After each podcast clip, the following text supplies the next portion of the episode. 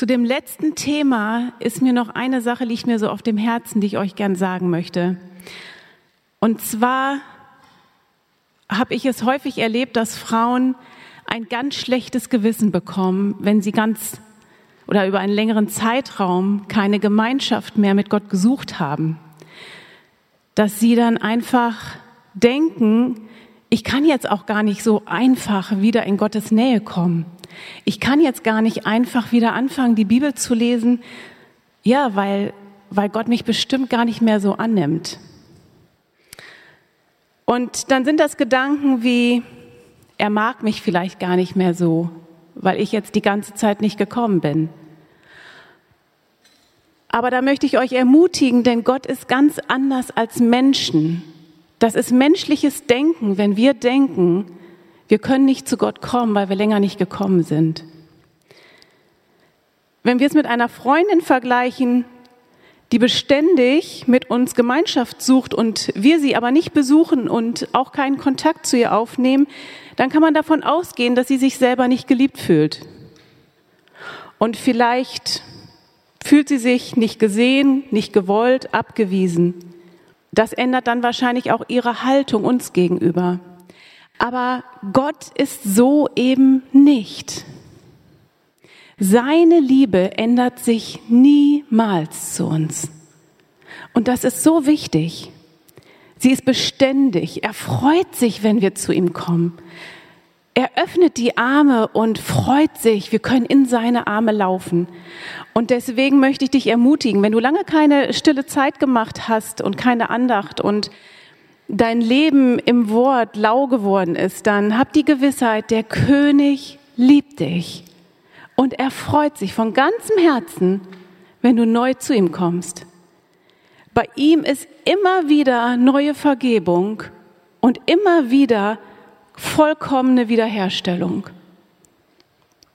Also, ich möchte dich ermutigen, voller Freude kannst du immer wieder neu in die Arme des Königs laufen. Es lag mir noch so auf dem Herzen, euch da zu ermutigen, weil ich glaube, dass so ein schlechtes Gewissen oder ähm, ja, bei uns vielleicht auch manchmal ein Hindernis ist, sich ganz neu wieder in diese stille Zeit, in die Zeit mit Gott zu begeben. Gestern haben wir davon gesprochen, wie Gott zu uns redet. Heute geht es darum, wie wir zu Gott reden. Heute ist unser Thema die Perle, das Gebet. Und später die Krönung, der Lobpreis. Und ich möchte euch ermutigen, auch in den kleinen Gruppen euch wieder fleißig auszutauschen, weil es so wunderbare und tiefgehende Dinge sind, die unser Leben einfach und unseren Alltag bestimmen. Wie reden wir zum König? Wir werden von Manuela den Vortrag hören, die Perle, das Gebet. Ich grüße euch ganz herzlich und ähm, ja, das, was Kati eben nochmal als Hinweis gegeben hat und was ihr so auf dem Herzen lag, das gilt natürlich nicht nur für das Wort Gottes, äh, das wieder zu lesen, dass man da reinkommt und die Nähe Gottes sucht, das gilt genauso auch für das Gebet. Und ähm, ich stehe hier zwar vorne und spreche über das Gebet, aber ich denke, ich kann noch sehr wachsen. Ähm, und deswegen, äh, genau, wir sollten uns äh, nicht vor lauter Scham oder dass wir denken, oh, da haben wir versagt oder das können wir nicht gut. Wir sollten es immer wieder versuchen. Es ist ein geistlicher Kampf, das ganze Leben lang, dieser Heiligungsprozess. Und ähm, es soll einfach zur Ermutigung dienen, was wir gestern und heute hier euch bringen ähm, es immer wieder aufzunehmen, immer wieder die Nähe zu suchen. Und äh, wenn wir einen Vortrag halten, dann ist das oft so das Idealbild, aber davon darf man sich äh, nicht irritieren lassen, sondern das ist einfach, dass wir das Ziel vor Augen behalten. Ähm, ich liebe die Grußworte von Paulus in seinen Briefen. Ich finde sie so schön, man könnte auch wirklich eigene Predigten drüber halten. Und mir lag es wirklich auf dem Herzen, euch damit heute Morgen zu grüßen mit dem, was Paulus im Galaterbrief ähm, oder wie er den Galaterbrief beginnt. Er sagt in Galater 1, Vers 3 bis 5, Gnade sei mit euch und Friede von Gott, dem Vater und unserem Herrn Jesus Christus, der sich selbst für unsere Sünden hingegeben hat. damit er uns herausrette aus dem gegenwärtigen bösen Weltlauf, nach dem Willen unseres Gottes und Vaters, dem die Ehre gebührt von Ewigkeit zu Ewigkeit. Amen. Ja, vieles zum Thema Gebet, so schreiben die Autoren Polk und Schulz, sei Geheimnis umhüllt. Aber ganz deutlich würde sein, dass Gebet untrennbar mit der Beziehung zu Gott verbunden sei. Gebet ist das Reden mit ihm oder anders ausgedrückt, das fiel auch gestern schon einmal das Wort, die persönliche Kommunikation. Manchmal scheint Gebet ganz mühelos zu sein. Und ähm, ja, während solcher Zeiten ist alles, was wir wollen, Zeit mit unserem Herrn zu verbringen. Und dann gibt es wieder Wüstenzeiten, wenn das Flehen zu Gott ein, ja, ganz schwieriger geistlicher Kampf ist. Doch egal, ob uns gerade das Gebet leicht von den Lippen geht, wir mit einem Herzen voller Dank Gott loben und preisen, oder es Wüstenzeiten und einen geistlichen Kampf auch in unserem Gebet gibt, wir dürfen wissen, wir dürfen zu Gott kommen, so wie wir sind. Das hat ja auch Kathi eben schon gesagt. Und wir können zu Gott kommen mit den Gefühlen, die wir gerade haben, mit allen Gefühlen. Und ihr wisst, das ist eine ganz schöne Bandbreite und manches ist nicht so gut und manches ist sehr gut. Gebet ist nämlich, dass wir unser Herz vor Gott ausschütten und unsere Anliegen vor Gott, unserem König, kundtun. Zu diesem werden wir von Gott, was die Imperative in den folgenden Bibelversen aufzeigen, richtig aufgefordert. So sagt er im Psalm 50, 15, rufe mich an am Tag der Not, so will ich dich erretten und du sollst mich ehren. Oder im Psalm 62, 9, schüttet euer Herz vor ihm aus. Oder in Klagelieder 2,19, Schütte dein Herz wie Wasser aus vor dem Angesicht des Herrn. Und wir wissen, wie schnell Wasser fließt. Und Matthäus 7, 7, bittet, so wird euch gegeben. In allen Dingen lasst durch Gebet und Flehen mit Danksagung euer Anliegen vor Gott kund werden. So Philippa 4,6. Ist dein Herz voller Dank, Danke Gott.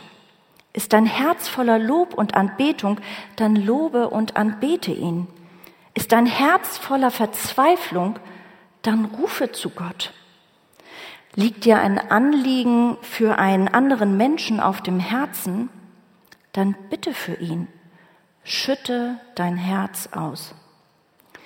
Und so wie die Perle ein Symbol für Reichtum, Weisheit, Würde und Liebe und gleichzeitig auch ein Symbol für Tränen war, so vielfältig darf dein Gebet sein.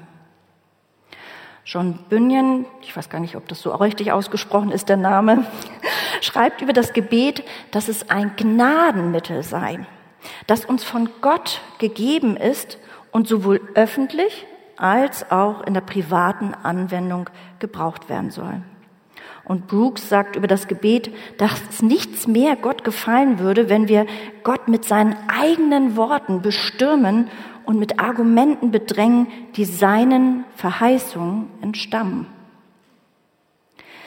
Betrachtet man die Verben, mit denen das Beten in der Bibel beschrieben wird, so wird zum Beispiel von Schreien, Wehklagen oder Klagen, Weinen, Seufzen, klagen, flehen und erflehen, rufen, anrufen, die Stimme erheben, fragen und befragen, bitten und erbittend, anbeten und danken, sprechen, reden, jauchzen und jubeln, loben, segnen und preisen, aber auch von Buße gesprochen. Es ist also alles dabei. Zusammenfassend kann man Gebet vielleicht mit den Worten von Ole Ellisby ähm, zitieren, dass man schon immer das Gebet als das Atemholen der Seele bezeichnet hätte. Das findet man in ganz viel Literatur. das Atemholen der Seele.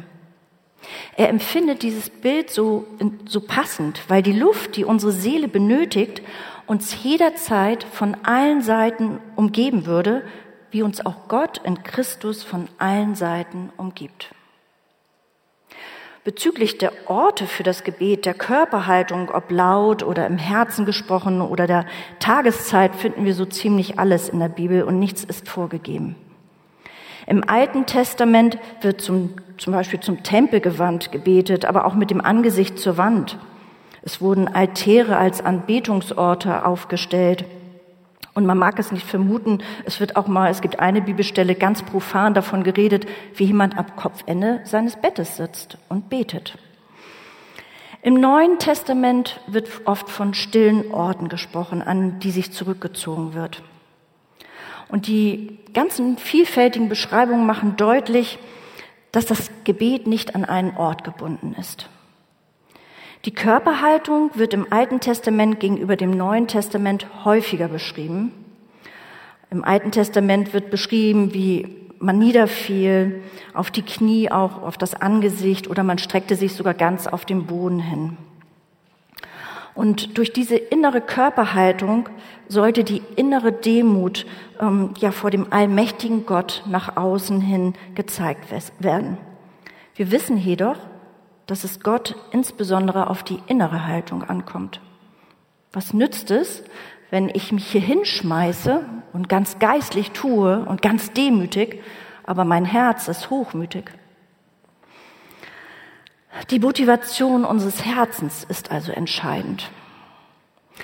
Denn, so 1. Samuel 16,7, denn der Herr sieht nicht auf das, worauf der Mensch sieht, denn der Mensch sieht auf das, was vor Augen ist. Der Herr aber sieht das Herz an. Ein demütiges Herz drückt sich im Gebet insbesondere mit den Worten, die Jesus gebetet hat, aus. Doch nicht mein, sondern dein Wille geschehe. Lukas 22, 44. Und Jesus, ihr kennt ja diese Worte, lehrte sie uns auch durch das Gebet des Vater unser. Dein Wille geschehe wie im Himmel, so auch auf Erden. Lukas 11, Vers 2. In der Bibel, wenn wir die von vorne bis hinten durchlesen, finden wir sehr unterschiedliche Gebete, was die Länge des Gebets angeht und zu welcher Tageszeit gebetet wurde. Es gibt kurze, also wirklich, dass es nur ein Vers ist, und lange Gebete, die geht über mehrere Seiten der Bibel. Ähm, ja, und wir können der Bibel entnehmen, dass zu jeder Tageszeit gebetet wurde. Bis hin, dass die ganze Nacht hindurch Gott angerufen wurde.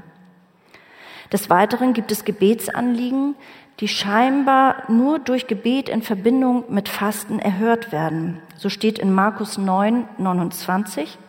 Und er sprach zu ihnen, diese Art des unreinen Geistes kann durch nichts ausfahren, außer durch Gebet und Fasten.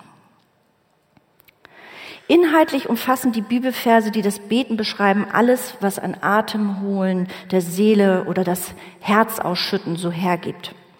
Und man sich mit den bereits genannten Verben, die ich vorhin alle aufgezählt habe, so erdenken kann. Gottes herrliche Taten werden angesprochen und seine Güte und Gnade gelobt. Es wird um Errettung in Not gebeten, um Bekehrung von anderen. Es wird die Sünde der anderen und die eigene angesprochen. Es wird um Wegweisung gebeten und Fürbitte für andere ausgesprochen. Es geht aber auch immer wieder darum, dass der Mensch Gottes Handeln verstehen möchte oder dass für das Gelingen des eigenen Handelns gebetet wird. Zusammenfassend werden diese Inhalte in der Literatur über das Gebet in der Regel wie folgt eingeteilt. Es gibt das Anbetungsgebet, das Bittgebet, die Bitte und Fürbitte, das Klage und das Dankgebet. So steht in 1. Timotheus 2.1, so ermahne ich nun, dass man vor allen Dingen Bitten, Gebete, Fürbitten und Danksagungen darbringe für alle Menschen. Das Gebet nimmt also verschiedene Formen an und je mehr das Gebet ein unwillkürlicher, freier und natürlicher Ausdruck dessen ist, was unser Herz bewegt, umso mehr ist es ein wirkliches Gebet. Es gibt die persönlichen Gebete und die Gebete in der Gemeinschaft mit anderen Gläubigen. Und so haben wir die Bibelstelle, wo wir aufgefordert werden, im Verborgenen zu beten, nämlich Matthäus 6,6. Du aber, wenn du betest, geh in dein Kämmerlein und schließe deine Türe zu und bete zu deinem Vater, der im Verborgenen ist. Und dein Vater, der ins Verborgene sieht, wird es dir öffentlich vergelten. Und zugleich haben wir eine große Verheißung auf das Gebet mit unseren Glaubensgeschwistern. Matthäus 18, 19, Vers 19 bis 20. Wenn zwei von euch auf Erden übereinkommen über irgendeine Sache, für die sie bitten wollen, so soll sie ihnen zuteil werden von meinem Vater im Himmel. Denn wo zwei oder drei in meinem Namen versammelt sind, da bin ich in ihrer Mitte. Das Gebet wird nicht gesprochen, damit Gott herausfinden kann, was wir benötigen. Er weiß das. Jesus sagt nämlich uns, denn euer Vater weiß, was ihr benötigt, ehe ihr ihn bittet. Gott möchte, dass wir beten, weil das Gebet unser Vertrauen auf Gott zum Ausdruck bringt und ein Mittel ist, durch das unser Vertrauen auf ihn zunehmen kann. Durch das Gebet erfahren wir eine tiefe Gemeinschaft mit unserem König. Und durch seine reiche Gnade werden wir am Bau seines Reiches aktiv beteiligt durch unser Gebet. Eine weitere Wahrheit ist, dass wir nur als Gotteskinder in Geist und Wahrheit beten können. Und wenn wir im Geist und in der Wahrheit beten, ist unser Gebet wie eine kostbare Perle. Und so wie eine echte Perle nach und nach so feine, dünne und zahlreiche ja, Schichten bildet, die jeweils Schicht für Schicht das Licht reflektieren und brechen, so werden unsere Schichten der Gebete das Licht unseres Königs reflektieren und brechen. Und es wird dadurch ein ganz besonderer Glanz in unserer Beziehung zu unserem Gott entstehen. Der Heilige Geist treibt uns dazu an und betet zusammen mit einem zu unserem König. So steht in Römer 8, Vers 15, ihr habt den Geist der Sohnschaft empfangen, indem wir rufen, aber Vater.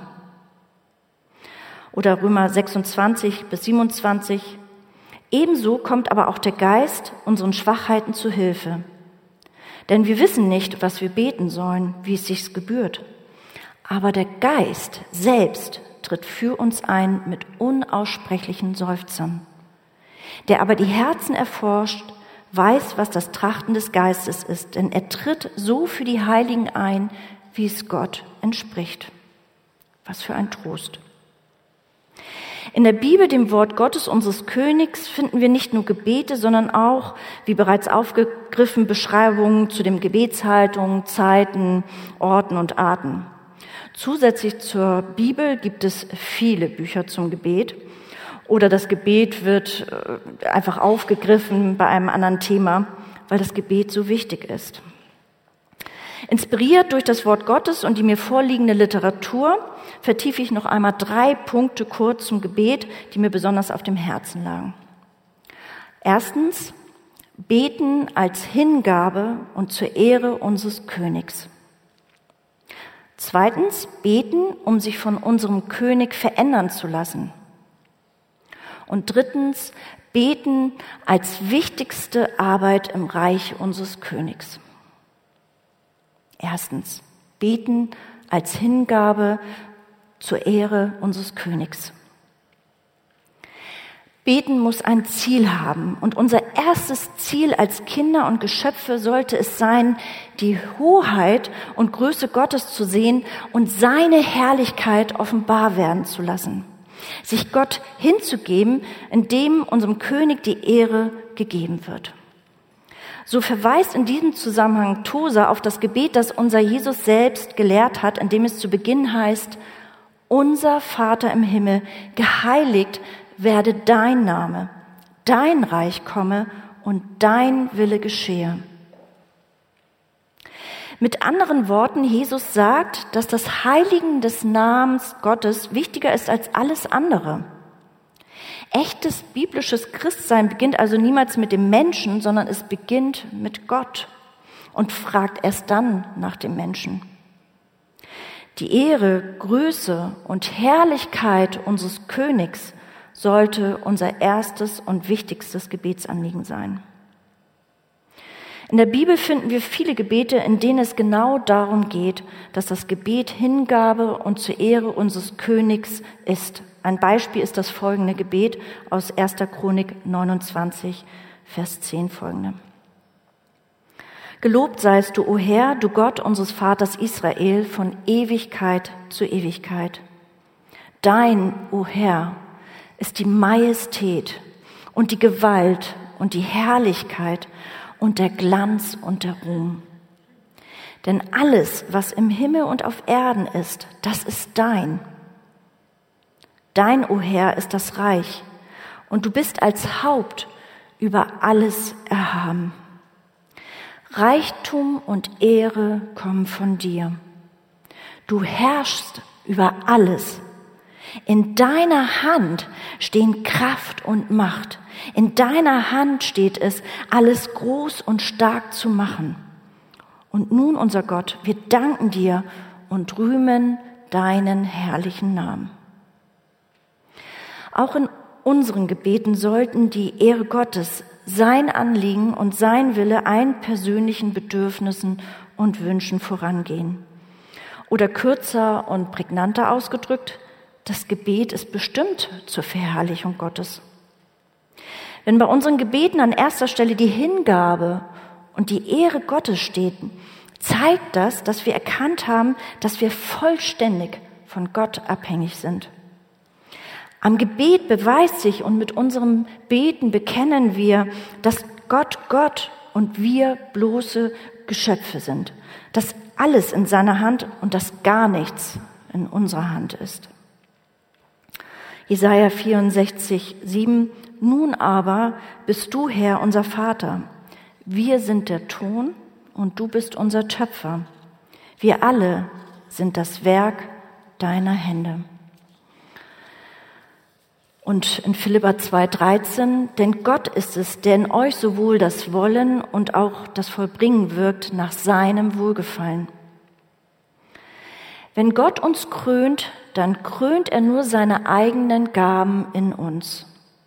Und wenn wir Gott die Ehre bei allem erweisen, das wir vollbringen, dann geben wir ihm bloß die Ehre, die seinem Namen gebührt.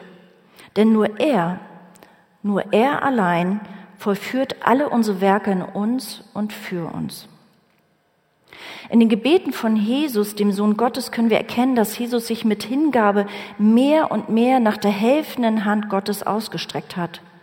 Wie viel mehr sollten wir es tun, die wir Geschöpfe Gottes sind und sollten sprechen, unsere Seele hart auf den Herrn. Er ist unsere Hilfe und unser Schild. Lasst uns ja beten mit Hingabe und zur Ehre unseres Königs, indem wir uns unserer Abhängigkeit von unserem König bewusst sind und uns bewusst sind, dass unser König über alles regiert und indem wir unseren König verherrlichen für die Gnade, die er in unserem Leben hat walten lassen. Gottes Gnade sollten wir uns immer wieder vor Augen führen, denn ja, wir dürfen uns Kinder Gottes nennen. Wir haben sein Gnadengeschenk empfangen. Und dafür ist Jesus, unser König, am Kreuz gestorben, so dass der Zorn unseres Vaters nun nicht mehr auf uns liegt. Wir, die wir uns Kinder Gottes nennen dürfen, durften unverdient die Vergebung unserer Sünde in unserem Leben erfahren. Dafür gebührt Gott jedes Lob, jede Hingabe und Ehre. Und so möchte ich ähm, diesen ersten Teil mit einem Lobpreis aus dem Neuen Testament schließen. Gepriesen sei der Gott und Vater unseres Herrn Jesus Christus, der uns gesegnet hat mit jedem geistlichen Segen in den himmlischen Regionen in Christus, wie er uns in ihm auserwählt hat vor Grundlegung der Welt, damit wir heilig und tadellos vor ihm sein in Liebe. Das ist aus Epheser Vers, äh, Kapitel 1, Vers 3 und es geht noch bis Vers 13 weiter. Lest es mal nach, es ist wunderschön. Dann das zweite. Beten, um sie von unserem König verändern zu lassen. Das Evangelium zeigt, dass wir Sünder vor Gott sind und wir nur das ewige Leben haben, wenn wir unsere Sünde bekennen und den Kreuzestod von Jesus Christus als Vergebung unserer Schuld annehmen. Die Bibel nennt das Wiedergeburt. Und diese Wiedergeburt ist die erste größte Veränderung in unserem Leben. 2. Korinther 5, 17 beschreibt das so schön. Darum ist jemand in Christus, so ist er eine neue Schöpfung. Das Alte ist vergangen, siehe, es ist alles neu geworden. Und diese größte Veränderung in deinem Leben ist durch Gebet geschehen. Jetzt horchst du auf, durch welches Gebet? Jesus hat für dich gebetet. Wenn du ein Kind Gottes bist, dann hat er schon damals für dich gebetet. Mich berührt das immer wieder. Johannes 17, 20. Ich bitte aber nicht für diese allein, sondern auch für die, welche durch ihr Wort an mich glauben werden, sagt Jesus.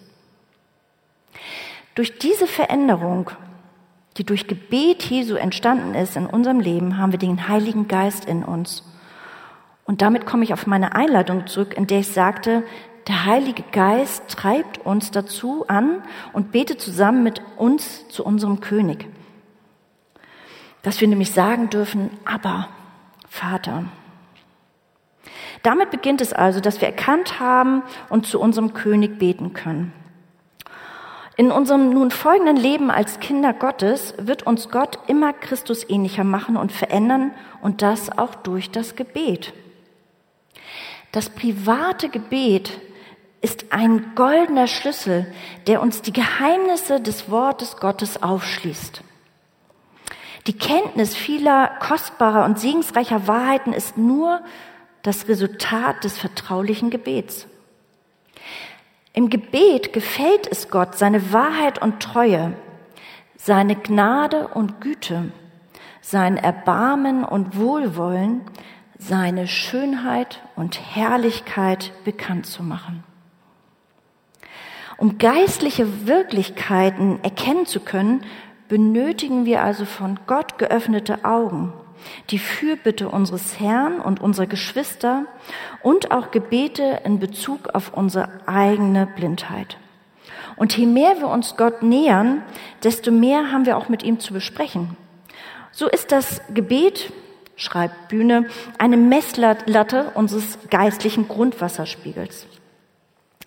Die Früchte des persönlichen und intensiven Gebets mit unserem König sind, dass wir dankbarer wandeln, freudiger arbeiten, geduldiger leiden, mutiger gegen die Welt, das Fleisch und den Teufel ankämpfen werden. Wir werden unser Leben mehr und mehr dem Anliegen Gottes unterwerfen und seiner Herrlichkeit zur Verfügung stellen. Und damit einhergehend werden wir ruhiger und zufriedener leben. Gebet verändert. Das Gebet wird uns in Bedrängnissen sowohl den Kopf als auch das Herz über Wasser halten. Bedenkt, dass in Zeiten großer Bedrückung und Prüfung, in Zeiten großer ähm, ja, Bedrängnisse und Verfolgung, das private Gebet sich stets als Speise und Trank des Christen erwiesen hat. Es ist seine bedeutendste Zufluchtsstadt, sein Schutz und Versteck an stürmischen Tagen. Gott freut sich, wenn wir durch das Gebet lernen, auf ihn zu warten. Warten zeigt, dass wir Gott als dem Herrschenden vertrauen, selbst wenn unser Leben außer Kontrolle gerät. Wir wissen, dass seine liebende Hand und seine feste Hand am Steuerrad des Lebens ist. Unser König ruft uns auf zu beten, damit wir auch nicht in Versuchung kommen. So heißt es in Matthäus 26, 41, wacht und bet, betet, damit ihr nicht in Versuchung kommt. Der Geist ist willig, aber das Fleisch ist schwach. Der Mensch, dessen Gebete zahlreich und stark sind, wird nicht untergehen, wenn die Stürme kommen. Gestern hatte Kathi das Bild nochmal von Paulus, wo er auf dem stürmischen Meer war und er hat sich dann hinter fokussiert auf Jesus und plötzlich ging es.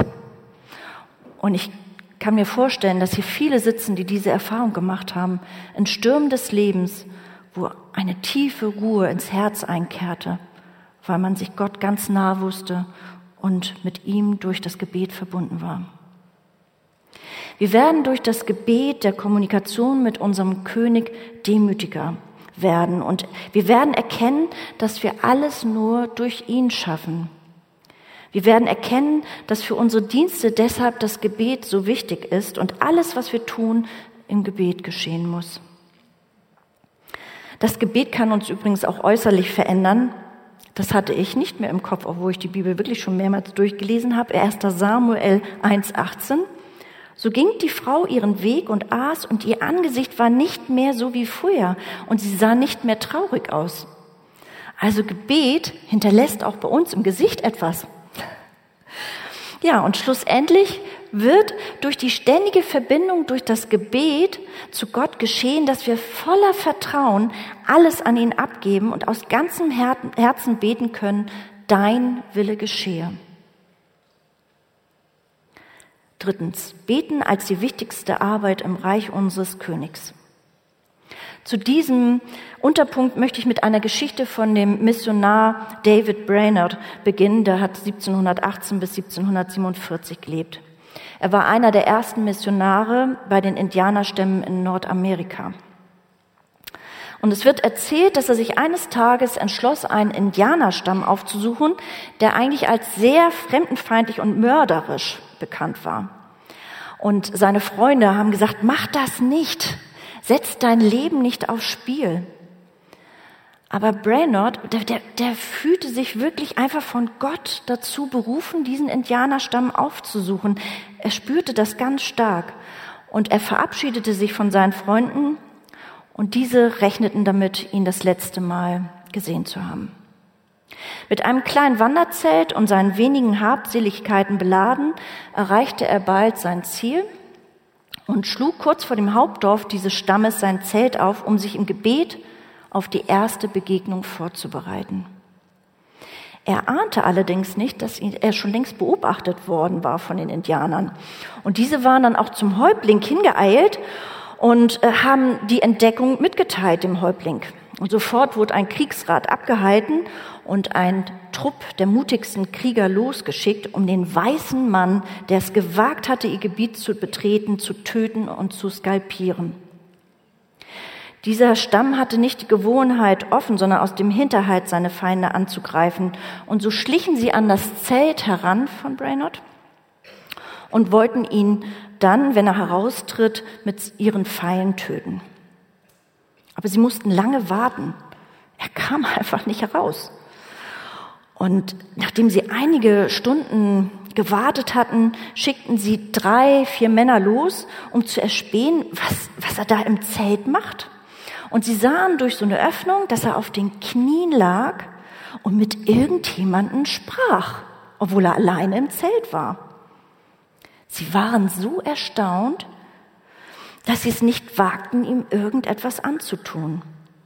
Und dann sahen sie plötzlich eine Klapperschlange, die in das Zelt hineinkroch und sich auf diesen knienden weißen Mann zubewegte.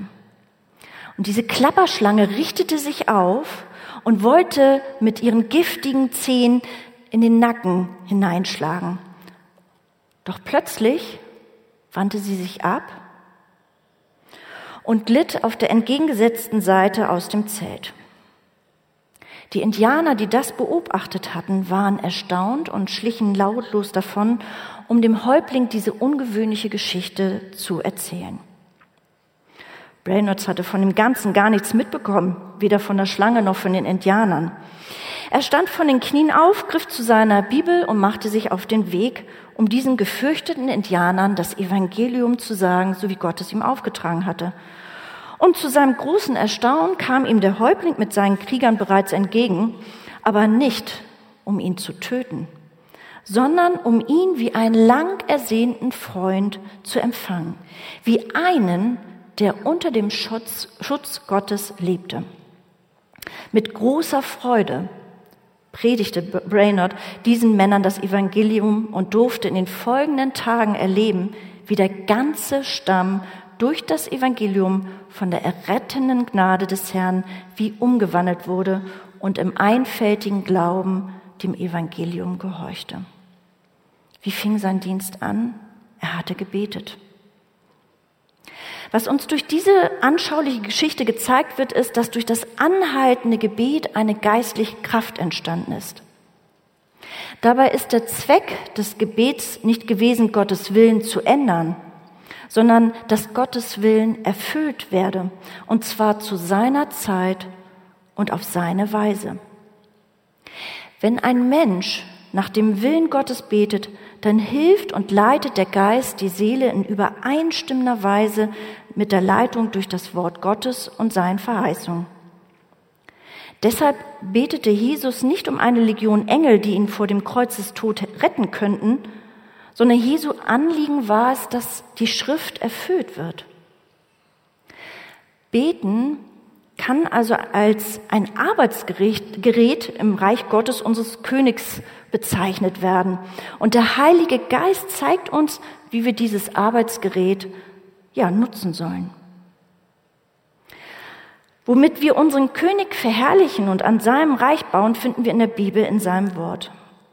So werden wir zum Beispiel dazu aufgefordert, ähm, zu beten, dass es Arbeiter in seinem Reich gibt. Matthäus 9, 38. Darum bittet den Herrn der Ernte, dass er Arbeiter in seine Ernte aussende. Lasst uns auch eintreten für unsere Leiterschaft, damit diese treu das Wort Gottes verkündet. Apostelgeschichte 14, 23. Nachdem sie ihnen aber in jeder Gemeinde Älteste bestimmt hatten, befahlen sie sie unter Gebet und Fasten dem Herrn an, an den sie gläubig geworden waren. Das Reich unseres Königs wird auch dadurch verherrlicht, wenn wir füreinander bitten und beten. Insbesondere dafür, dass wir mit Erkenntnis über den Willen unseres Königs erfüllt werden und in seinem Licht wandeln. Aber auch, damit sein Wort, seine frohe Botschaft, das Evangelium überall verkündet wird. 2. Thessaloniker 3.1 Im Übrigen betet für uns, ihr Brüder, damit das Wort des Herrn ungehindert läuft und verherrlicht wird, so wie bei euch. Zur Verherrlichung unseres Königs dürfen wir auch für Geschwister in Bedrängnis und Krankheit beten. Jakobus 5, 14 bis 16 Ist jemand von euch krank? Er soll die Ältesten der Gemeinde zu sich rufen lassen und sie sollen für ihn beten und ihn dabei mit Öl salben im Namen des Herrn. Das Gebet eines Gerechten vermag viel, wenn es ernstlich ist. Damit wir nicht nur durch Menschen und Regierende in unserem Glauben bedrängt, damit wir nicht durch Menschen und Regierende in unserem Glauben bedrängt werden und das Reich unseres Königs sich ausbreiten kann, dürfen wir auch diesen Personenkreis im Gebet ja aufnehmen. 1. Timotheus 2, 1 bis 2. So ermahne ich nun, dass man vor allen Dingen Bitten, Gebete, Fürbitten und Danksagungen darbringe für alle Menschen, für Könige und alle, die in hoher Stellung sind, damit wir ein ruhiges und stilles Leben führen können in aller Gottesfurcht und Ehrbarkeit. Bei all diesen Gebeten, die die wichtigste Aufgabe im Reich des Königs darstellen, dürfen wir auf folgende Verheißung vertrauen. Wenn ihr in mir bleibt und meine Worte in euch bleiben, so werdet ihr bitten, was ihr wollt, und es wird euch zuteil werden. Johannes 15, 7. Mein Schlusswort. In Bezug auf die Wichtigkeit des Gebets sagte der bekannte Prediger und Autor Martin Lloyd Jones, dieser Frage nähere ich mich mit großer Scheu und einem Empfinden völliger Unwürdigkeit. Ich vermute, dass wir in diesem Punkt mehr versagen als irgendwo anders. Und ist es dann nicht tröstlich, dass wir in Lukas 11, Vers 1 in Gottes Wort, in dem Wort unseres Königs folgenden Vers haben. Herr, lehre uns beten. Und ist es nicht wunderbar, dass wir in Gottes Wort, in dem Wort unseres Königs, in Römer 8, Vers 26 folgende Verheißung haben? Ebenso kommt aber auch der Geist unseren Schwachheiten zu Hilfe. Denn wir wissen nicht, was wir beten sollen, wie es sich gebührt. Aber der Geist selbst tritt für uns ein mit unaussprechlichen Seufzern. Das, finde ich, ist ein großer Trost und darf uns Mut machen, uns auch im Gebet immer wieder Gott zu nähern und den Heiligen Geist in uns wirken zu lassen. Und er wird für uns eintreten. Amen.